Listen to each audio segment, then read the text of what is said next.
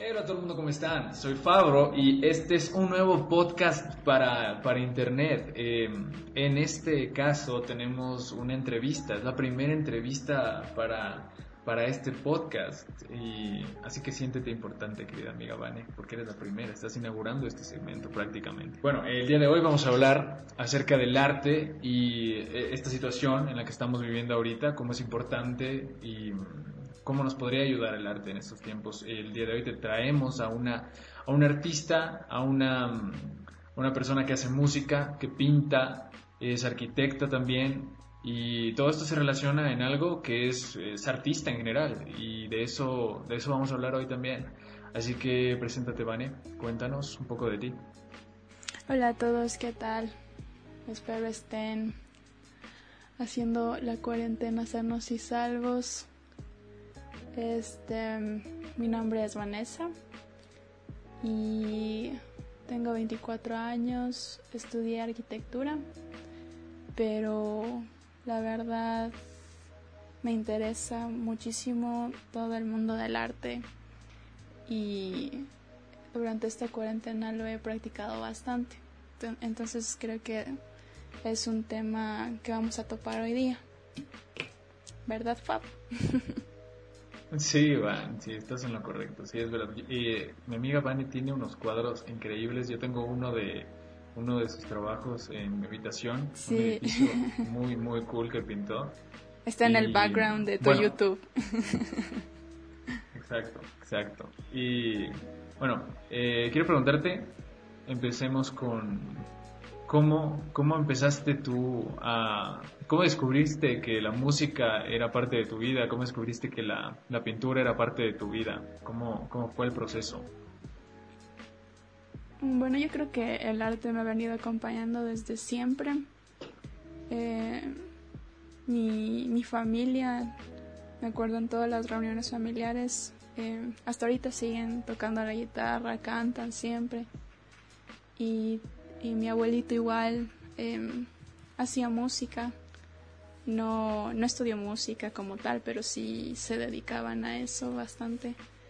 Entonces, bueno, eso está por un lado y por otro, eh, no sé, siempre me llamó la atención desde muy chiquita, desde que tenía ocho años eh, y tuve mi primer piano de juguete, me acuerdo clara, claramente que era uno chiquito, que tenía solo una escala y era de color azul.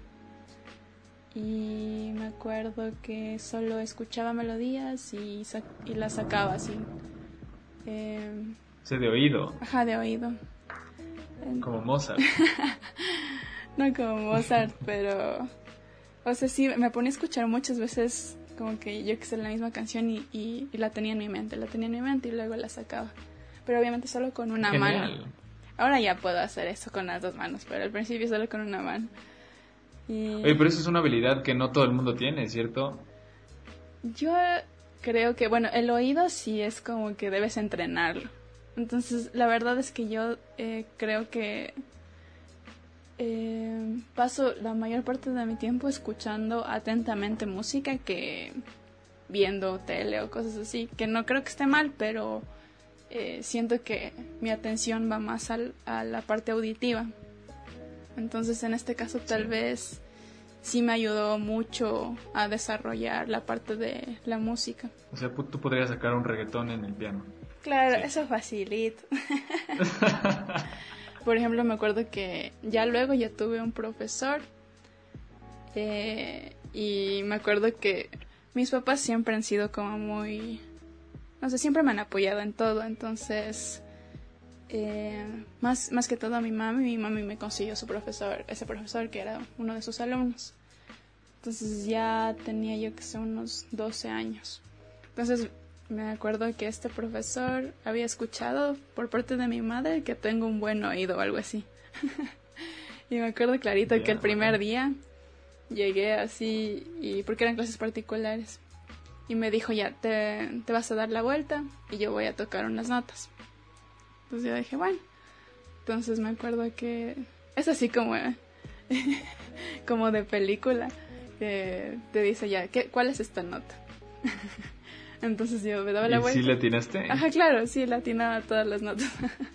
Eso no es normal. Por ejemplo, eso no es normal. Yo aprendí guitarra y yo, yo no reconocía las notas incluso. Ya o sea, no reconozco, por ejemplo, no sabía yo ese rato, yo que sé, este es mi bemol o yo que sé, sí, o la sostenido, sino que yo me daba la vuelta y luego, o sea, sabía qué nota era, si cachas, pero por oído. No sabía ni siquiera cómo se llamaba ni nada por el estilo. ¿Y cuántos años tenías? Mm, ya tenía 12, ahí, más o menos. Igual estabas chiquitita, oye. Yo, yo ya me sentía como full vieja, la verdad, a esa edad, porque me acuerdo que ya quería entrar al conservatorio, pero me decían que ya no podía, así. en, en esos tiempos eran, eran muy exigentes en el conservatorio, entonces dijeron, no, es que dos años ya es, muy, es mucho así. Entonces yo dije, bueno. No, ya se, les ve se le ve las canas, señorita, por Dios. Ahora ya te dejan entrar así hasta los 18, he visto. Pero antes no. Eh, ¿qué, te estaba contando así? Entonces en la escuela, en la escuela entré en la estudiantina eh, y también... Eh, ¿Qué es la estudiantina? ¿Qué es? ¿Es como un grupo musical? Claro, de hecho fue como que en, cuando yo estaba... mi computadora cuando yo estaba en cuarto de básica, llegó una nueva profesora a mi escuela que era súper apasionada por la música. O sea, ella se le notaba así, cantaba y tocaba la guitarra con full emoción y hasta muchos le, decían que estaba loca, así. Pero yo creo que solo estaba muy apasionada. Entonces ella fue la que empezó con la estudiantina, entonces yo que se decía, ¿quién sabe tocar esto? ¿Quién sabe tocar eh, la flauta o quien solo decía quien quiere y yo, le, yo les enseño así. Entonces me acuerdo que yo decía, bueno, yo puedo tocar algo del piano, así yo le dije, sé algo. Me dijo, ya, entonces tienes que tocar esto. Y me dijo, esto con esta mano y esto con la otra. Y úneles. y yo, Yo me quedé fría ese rato. ¿Cómo funciona eso? Ajá, y yo sí, pero ¿cómo hago esto? Así, sí, esta mano hace esto y esta la otra. ¿Cómo uno eso en mi cerebro? y encima los pedales y cosas así, ¿no? Claro, yo la primera vez que vi tocando a alguien el piano así súper bien fue a mi mejor amigo del colegio, él, él, toca el piano muy bien. Y yo lo veía. Que lo conozco? al que lo conoce, sí. Al que ah, hace este podcast conmigo y que hay más que habla aquí también. Ah, sí, es chévere también. él, él sabe tocar el piano una bestia también. Y, tiene un piano en su casa. Y la primera vez que lo vi, mm, o sea, yo nunca había visto tocar el piano a nadie así. Y yo decía, wow, qué coordinación del desgraciado, ¿cómo hace eso? Y sí, muy bien, muy bien. O sea, se necesita talento, ¿sabes? Y supongo que práctica y toda la onda. Es mucha práctica. Yo, eh, yo la verdad lo logré de esa manera porque ya te digo, o sea, ella solo me dijo, toca esto y esto, y ya se fue a seguir como que enseñándoles a los demás. Entonces yo dije, ya me fregué porque ya me metí en esto, entonces lo tengo que cumplir. Y ya, pues de ahí me quedaba todos los recreos en, en la sala de música practicando. Y me hacía muy feliz. Qué bacán, eso es, eso es importante, ¿cierto? Porque hay mucha gente que empieza esto le gusta, pero se carga de un montón de, de mm, prejuicios, se carga de un montón de, expectativas de los papás y, termina odiando el, la música, termina odiando la pintura por, por esa presión que tiene de, ser bueno, ¿sabes? ¿A ti sí, no te pasó? Sí, sabes que mucha gente ahora es como que me dice, oh, qué chévere, tocas el piano. Yo la verdad es que... Eh, yo que se dicen, a, mí me, me, obligaban de pequeño así a tocar el piano, entonces por eso le cogí odio o algo así, pero ahora me arrepiento. O sea, es escuchado de muchas personas y es por eso que tú dices, es porque por todas las expectativas que, que, tienen, yo que sé, tus papás o los profesores o yo que sé. Pero... Yo tenía un profesor de piano cuando era pequeño y me gustaba, verás, me gustaba mucho el, piano. Y, o sea, era el profesor de, de, mi primo y era mi profesora. Los dos nos venía a dar clases. Vino tres clases, era viejito, tenía, estaba, estaba bastante viejito. Vino como que tres clases y la cuarta clase ya no vino, así, de ahí ya no venía. Y creo que ya te conté, pero de ahí nos dieron la noticia de que el señor había fallecido, y ahí se quedaron mis clases de piano. Nunca más volví a aprender piano. Dio traumadazo, así que tocar el piano causa la muerte. O sea, ¿le querías full a tu profe y por eso decidiste ya no seguir o qué? No, porque no, nunca más tuve profesores de piano y como no me interesaba mucho, no, nunca le seguí. Mm, pues, es que esa es la otra, porque, o sea, puedes tener como que todas las oportunidades del mundo, pero si es, no está en, tus intereses, tampoco es como que muy bueno forzarlo, porque hay muchas otras actividades que puedes hacer y que te pueden gustar más. Claro, esa es la cosa, esa es la cosa, es verdad. Vane, hablando un poquito más de, de lo que está pasando en esta época, que estamos todos en cuarentenados, encerrados, llenos de, de tensiones, de estrés, muchísima gente está cargándose de problemas.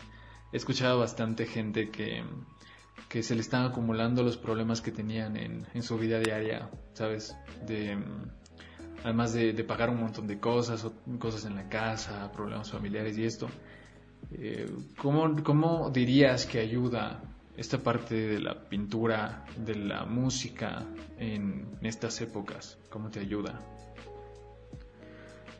Mm, bueno, yo creo que durante esta época de, cuarentena todos hemos estado... Em, no sé, es que es algo muy nuevo para el mundo. Entonces no sabemos ni cómo reaccionar. Entonces todos están tomándolo a su manera y está bien, ¿no? Eh, pero yo creo que eh, el consumo de, del entretenimiento y del arte ha sido mm, mucho más grande en estas épocas y mucho más importante. Entonces, justo se hizo muy famosa esta frase que, que puso en Twitter Stephen King, que dice, si usted cree que los artistas son inútiles, trate de pasar la cuarentena sin libros, música, poemas, películas y pinturas. Entonces es súper fuerte porque tiene mucha razón.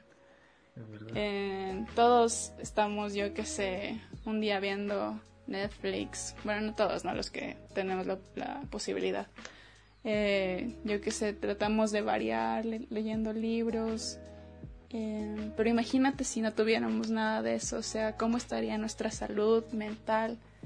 y nuestra salud en general, porque la salud mental es una gran parte de eso. O sea, si no estás bien mentalmente, se bajan tus defensas, entonces eso influye también a nivel físico a la final. Claro, es verdad, es verdad. Y sí, eh, muchísima gente ahorita sobrevive gracias a la distracción. La distracción que te, que te da la Netflix, por ejemplo, como tú dices, los libros, eh, la, pintura. Eh, pero esta parte de crear, de, crear eh, arte, creo que ayudaría más, ¿cierto? Que solo consumirla. Porque creo que aparte de, por qué lo haces, o sea, aparte de por qué tocas el piano, parte parte de por qué te pones a pintar, es por expresar o sacar cosas que tienes dentro, ¿cierto? Claro. Eh o sea, yo a la música y al arte lo veo mucho como una parte importante de, mi desarrollo individual, personal. O sea, es importante compartir y todo eso y he encontrado muchas personas súper maravillosas en el proceso, pero más lo hago por, por mí, o sea, por expresar todo lo que siento, porque siento que es la mejor manera de hacerlo en mi caso, porque siento que no, no hay palabras suficientes para expresar ciertas emociones. Y a mí me ayuda un montón a, a liberarme, a sacarlo todo. Y siento que hay a mucha gente a la que también se siente de la misma forma y otros que lo han intentado y así no hagan algo que sea como que de gusto público les ayuda a ellos mismos o sea puedes hacer cualquier cosa yo que sé Em, dibujarte a ti mismo, pintar con comida. Y, o sea, eso te permite simplemente, por un lado, dejar de pensar en tantas cosas. Y por otro, se activan muchas zonas de tu cerebro de la creatividad. Y también yo creo que te permite como que enriquecer tu sensibilidad. Entonces siento que es muy importante, a pesar de que no lo hagas bien, que lo intentes. Claro, Claro, es verdad. O sea, parte de la, dirías que parte de lo que te inspira a crear es sacar estos problemas, sacar del estrés, ¿cierto? Sacar todos los pensamientos que tienes y plasmarlo Mm. en algo fuera de ti. Sí, o sea, pero eso es también muy relativo porque hay muchas personas que, que encuentran inspiración como que en estos momentos, en, en los momentos difíciles, en el dolor, pero hay muchos otros artistas que en este momento me dicen, por ejemplo, sabes que yo no puedo crear nada ahorita. O sea, no encuentro la inspiración, me siento mal, yo qué sé, y es porque necesitan eh, de la paz, o sea, necesitan total tranquilidad consigo mismos y con el resto y se inspiran de la paz. Entonces, la verdad es que depende mucho en qué encuentres tú una inspiración para crear. Em, pero sí, hay, a mucha gente ahorita le está ayudando esto.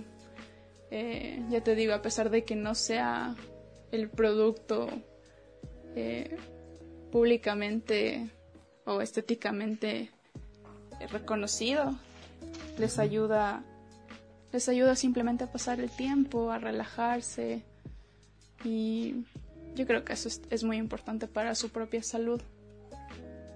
Sí, hay muchísima gente que, por ejemplo, como por miedo a no ser buena, por miedo a no ser lo suficientemente buena, lo suficientemente experta, no se atreve a dar el paso, por ejemplo, a, a comprarse un instrumento o a siquiera a dibujar porque toda la vida vieron que no eran buenos para eso. ¿Cómo, cómo empezar? ¿Cómo salir de ahí? ¿Qué, qué consejo les darías a ellos? Es complicado, la verdad, porque yo la verdad no me considero una buena pianista. Ni Yo te he una visto, buena Vanessa, artista. por Dios, si eres buena.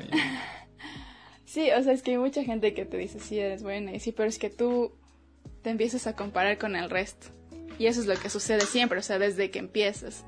Siempre vas a decir, eh, no, es que hay muchas personas que son mejores a mí, es que nunca voy a llegar a ser así. Pero con quien te tienes que comparar siempre es como contigo mismo, del pasado. Entonces sí creo que soy mejor que antes, pero no me considero como tan, tan buena.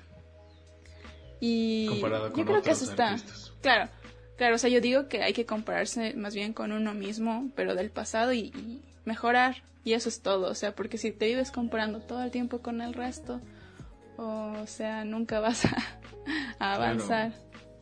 Otra cosa es no hacerlo por, por gustar al resto también, ¿cierto? Porque entonces, si, si yo quisiera vender lo que yo dibujo, Harías ah, sería reggaetón. muy difícil. Ah, no.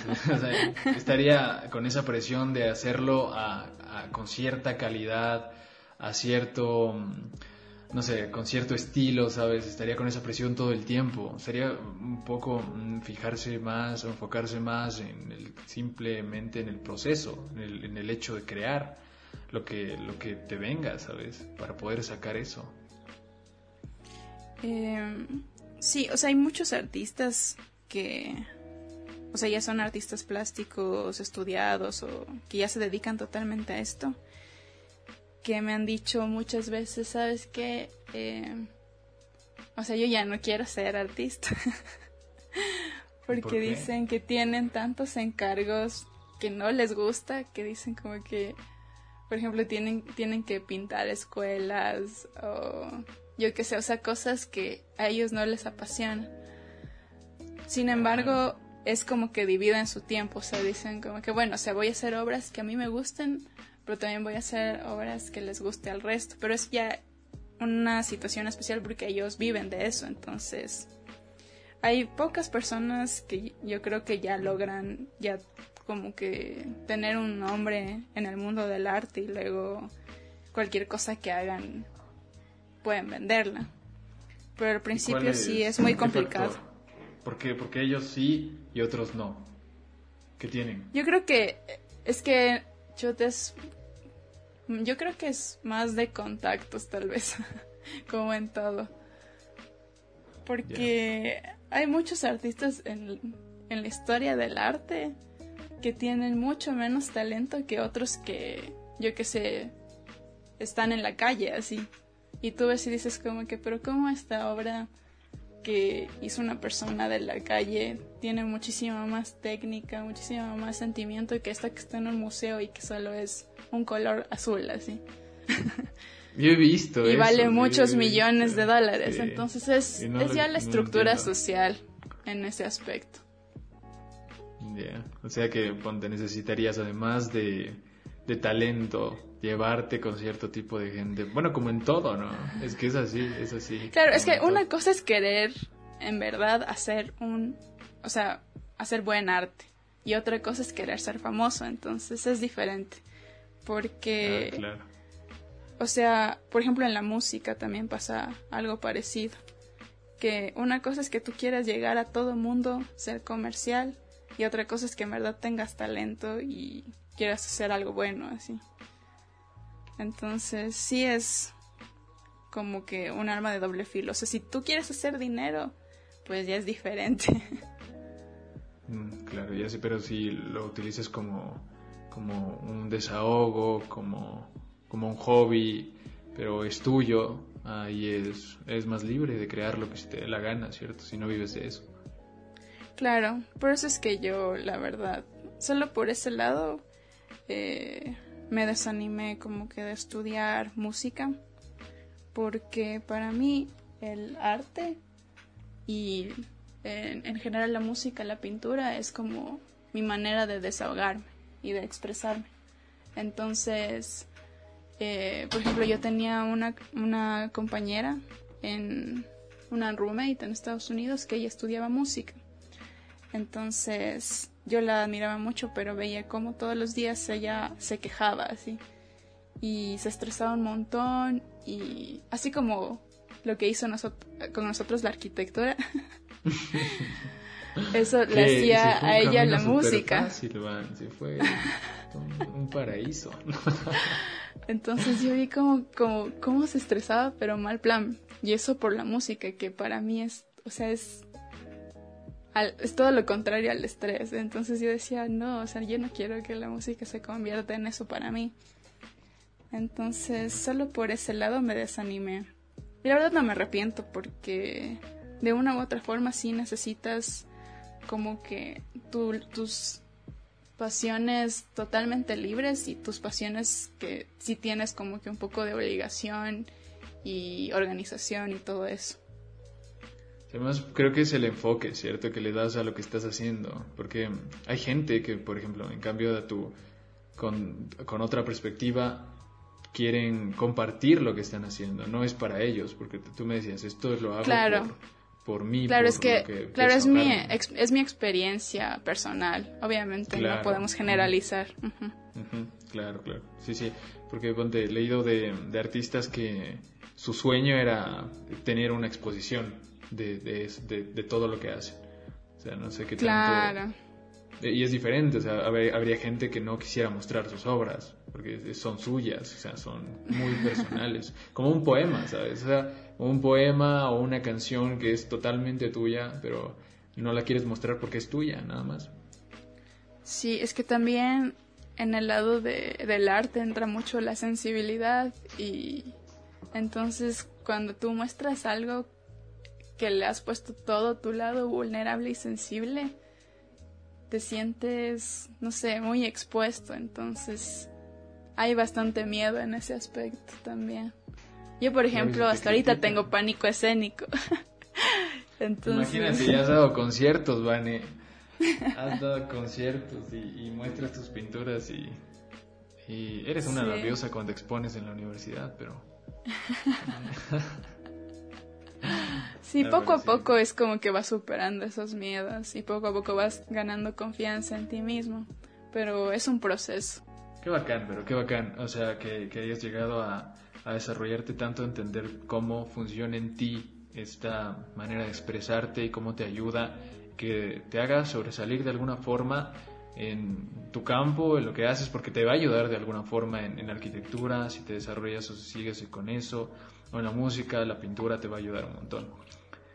Una, mm, una conclusión que quieras darle a, este, a este podcast. Yo creo que todos deberíamos darle un espacio al arte y también darle como que la importancia porque muchas veces creemos, no, que porque ya que sé, esta persona es artista, eh, tiene menos valor o yo que sé, ha estudiado menos y no es así, o sea, es, de hecho es mucho más, no sé, yo le veo en una posición mucho más complicada a un artista que a las otras profesiones. Y justo ahora estamos en una crisis económica en, en la que la industria cultural es una de las más afectadas porque, por ejemplo, hay muchos artistas que viven de shows, eh, yo que sé, diarios o shows cada fin de semana. Em, también, por ejemplo, están, yo que sé, los, los que daban clases, los que eh, exponen sus obras, no lo sé. Yo siento que deberíamos de una u otra forma apoyar a nuestros artistas locales em, y también intentarlo, o sea, cualquier cosa que te sirva para expresarte, para sentir, yo qué sé, un alivio, sentir menos la carga y más ahora en estas épocas que estamos viviendo, que es muy difícil controlar nuestras emociones, porque hay tanto que pensar. Yo creo que sí es que es una buena salida. Y es Sí, sí, sí, es verdad. tiene muchos beneficios para la salud mental. Entonces. Exacto, exacto. Sí, deberían todos considerarlo. Se dice que un pueblo que consume arte es un pueblo más educado, ¿cierto? Y, y al Ecuador en general le hace falta consumir el arte y la cultura local lo que se podría exportar. Hay veces que lo, lo que sale de aquí es más apreciado en el exterior que en el mismo país por nuestra falta de conocimiento acerca de lo que están produciendo ciertos artistas y es muy importante darnos cuenta del valor que tienen y de cómo nos representan alrededor del mundo, ¿cierto? Sí, tienes mucha razón. O sea, creo que hace falta también despertar ese interés por descubrir nuestra propia cultura, nuestro nuestras, eh, nuestras propias, nuestra propia historia y a través del arte sería una buena manera. Entonces sí les recomendaría que busquen a artistas locales, que los apoyen, los, los escuchen, miren sus obras y cuando sea posible vayan al teatro, este, vayan a conciertos y puedan apoyarlos lo, en lo que más pueda. Y que intenten hacer obras de, de arte. Además que es muy No necesariamente tengan que ser buenas. exacto, exacto. Y empecemos por eso, apoyar lo nuestro, apoyar lo que tenemos aquí cerca. Van, eh, muchas gracias. Eh, hemos, hemos, hablado con Vanessa García, es artista en música ecuatoriana, así que hay que apoyar también, así que vas a dejar tus redes. Cuéntales cómo te pueden encontrar en las redes sociales a las personas que, escuchan este podcast. A ver, me pueden encontrar en Facebook como Angie Vanessa García y en Instagram tengo, a ver, tengo mis obras en un Instagram que es arroba vanguardtech con S al final de Ecuador. sí, igual lo vamos a dejar en la descripción. Gracias, Pabri. Listo, Van. me trabé mucho. No, está perfecto. Oye, muchas gracias por tu, por tu entrevista, muchas gracias por todas las respuestas y por todo lo que nos dijiste en este podcast. Y igual vamos a seguirla y vamos a escuchar más de ella muy pronto, así que eh, síganos. Cuídense mucho y nos vemos en el, nos escuchamos en el siguiente podcast. Y bye. Chao.